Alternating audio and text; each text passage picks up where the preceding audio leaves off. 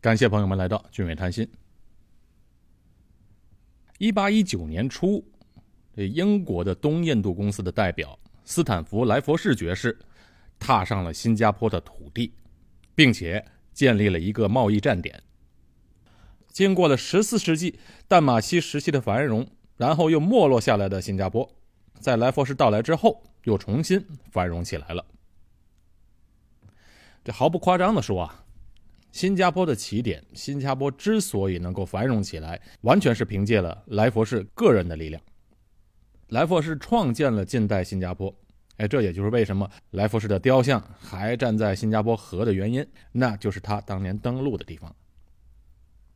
为什么说他是凭借个人的力量呢？因为当时所有人都反对他在新加坡建立这个据点。莱佛士他也不是特地寻找新加坡的。而是在非常偶然的情况下发现了新加坡这个地方。尽管他面对的这种反对的声音，但是他这个人特别的有远见，一下子就明白了新加坡的地理位置的重要性。同时呢，他又很有主见，想要做的事情他一定要做到，所以他就突破了重重阻力，把新加坡创建起来了。当时的新加坡是个小渔村，为什么吸引了来佛士的注意力呢？来佛士究竟如何将新加坡在短短几年内就发展成为了一个重要的贸易中心呢？新加坡，一个地图上毫不起眼的小红点承载了无数华人不平凡的故事。俊伟谈心，为您谈古论今。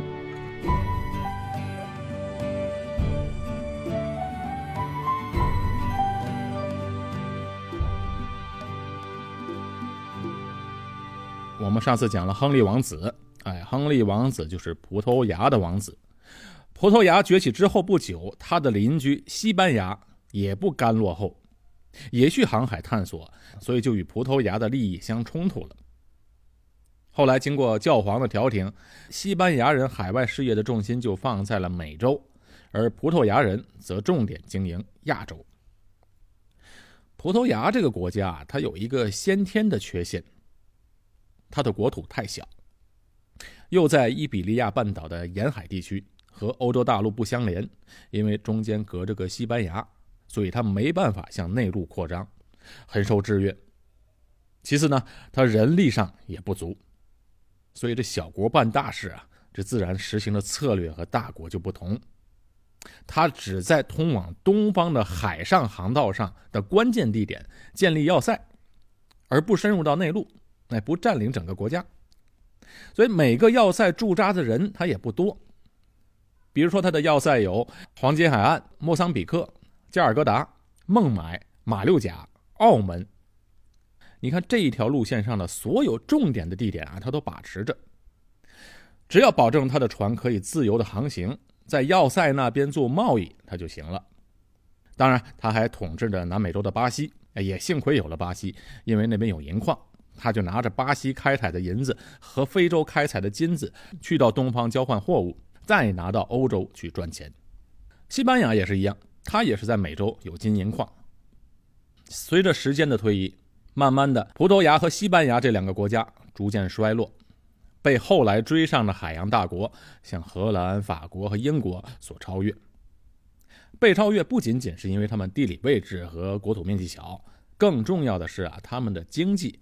一直没有搞好。哎，刚才不是说他做贸易又有金银矿产，不是很有钱了吗？哎，正是因为钱来的太容易，他们就没有动力去开展技术革新和近代的工业。这就有点像现在的中东那些产油国，哎，挖个洞，石油就冒出来了，干什么都没有采油来的直接、来的快，还有简单，又快又简单，自然他就没有这个动力去做别的行业。但是我们知道。这石油资源是有限的，等到哪天石油开采完了怎么办呢？到时候除了给后代留下一望无际的沙漠以外啊，就什么都没有了。人无远虑，必有近忧，国家也是一样。当年的葡萄牙和西班牙这两个国家，靠着他们当时比较先进的航海技术，再加上船坚炮利，就把东西方的贸易垄断在自己的手中。但是，仅仅依靠这航海技术和武器先进啊，这种是暂时的优越，是不能长久的。因为这两样东西很快就会被超越。就好像葡萄牙一开始发现好望角的时候啊，他们是严守秘密的，绝对不能把这个好望角的信息告诉给别的国家。但是呢，没有不透风的墙，早晚这个秘密还是会泄露出去的。后来荷兰人就知道了这个秘密，也踏入到亚洲这片土地了。当时啊，欧洲各国的人员往来接触比较频繁，所以技术方面很容易就会被别的国家学到，而且啊做的还更好。西班牙和葡萄牙这两个国家没能把握好时机，大力开发生产自己的产品。葡萄牙当年出口什么呢？它主要是羊毛、盐和非洲的黄金。西班牙有什么呢？西班牙出口酒、羊毛和铁矿。你发现规律没有？他们出口的东西啊，全是原材料。卖原材料，它是最笨的生意，因为所有基于材料本身开发出来的巨大的附加值啊，它全赚不到。我打个比方，好像羊毛，当做原材料卖到了北欧国家之后，经过加工，把羊毛做成了纺织品，然后又卖回给葡萄牙和西班牙了。你想，这样长久以往。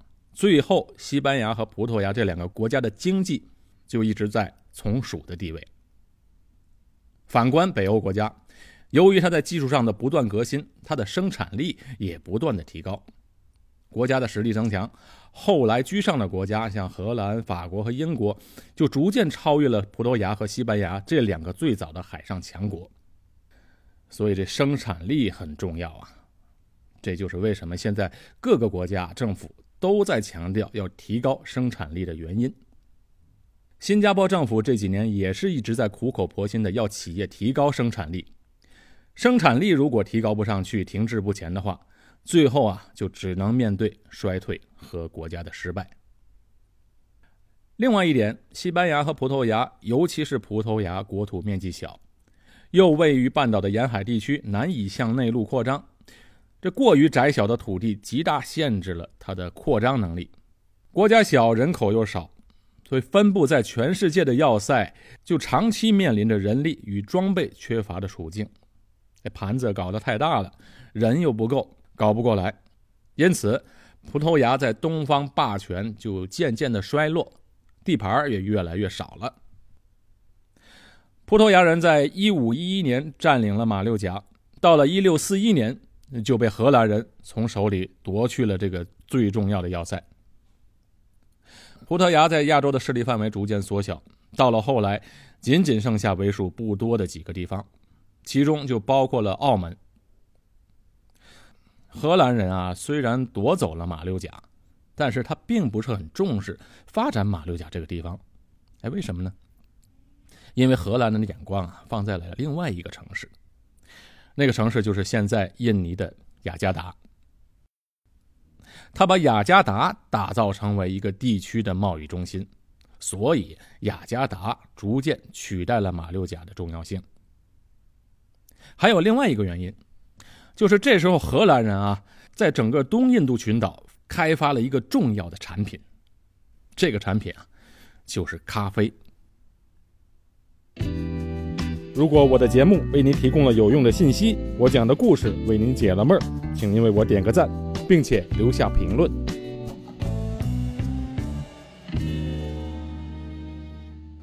十八世纪以后，香料在贸易中的利润越来越少，这香料种植越来越多，卖的人也越来越多，自然利润就大幅下滑。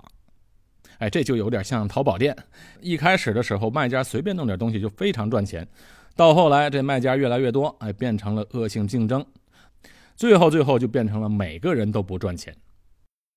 你这时候呢，聪明的卖家就会转变思路，寻找新产品。咖啡就是荷兰人开发出来的新产品。当时的欧洲人啊，只喝茶不喝咖啡的，没见过。荷兰人呢，也不着急，他就慢慢的培养欧洲人喝咖啡的习惯。而同时呢，他又垄断了这个种植咖啡的产业，所以在很长一段时间内大赚特赚。再后来，这英国人又来抢地盘了。英国人呢，他干了件大买卖，他从法国人手里啊夺取了印度。哎，这一下子英国可就发达喽。印度的幅员这么辽阔，要资源有资源，要市场有市场，要人口有人口。英国人又特别善于利用这些优势，在后来进一步侵占东南亚其他地区的时候，你以为是英国人来打仗，还错了。英国军队里面有一半都是印度兵。再后来和中国打的第一次鸦片战争和第二次鸦片战争，士兵里边也有一半都是印度兵。八国联军里面的士兵也有很多是从印度来的。英国还有一个优势，就是它的地理优势。它呀不在欧洲大陆里面，这对他来说那可是天大的好事，因为所有欧洲内陆的各种战争，他都没有参与，他不受牵连，没有损失。不像法国和西班牙和德国这些国家不停的在打仗，消耗巨大。英国的海军又强大，他只要守住了英吉利海峡这个天然的屏障就可以了。哎，这样他根本就不用担心本土被侵略，而是专心的在外面发展殖民地。而且英国外交上还有一个比较成功的一个策略，就叫平衡策略。什么策略呢？就是专打老二的策略。怎么回事呢？英国是本身是欧洲的第一大国，只要欧洲有哪个国家冒出头来，他就要把它打压下去，以避免这个国家取代他的地位。后来，英国人和法国联手打德国，然后又和德国人联手打法国，其实都是始终贯彻着这个平衡的策略。和法国相比较呢，英国人更重视发展海军和发展殖民地，而法国人则注重在欧洲建立霸权。这主要也是一个法国嘛，作为一个内陆国家，他必须这么做。由于两国的策略不同。这就使得英国和法国在争夺海外殖民地的战争中啊取得了胜利，从法国人手里夺得了两个重要的地方，一个是整个北美洲，另外一个是整个印度。英国人到达东南亚的时候比较晚，地盘啊差不多都让荷兰人占了，所以英国和荷兰一直互相处于一个敌对状态。荷兰在一开始的时候啊占优势的地位。好，在刚才讲的这整个一大段的历史背景下，来佛士就来到了这个地区。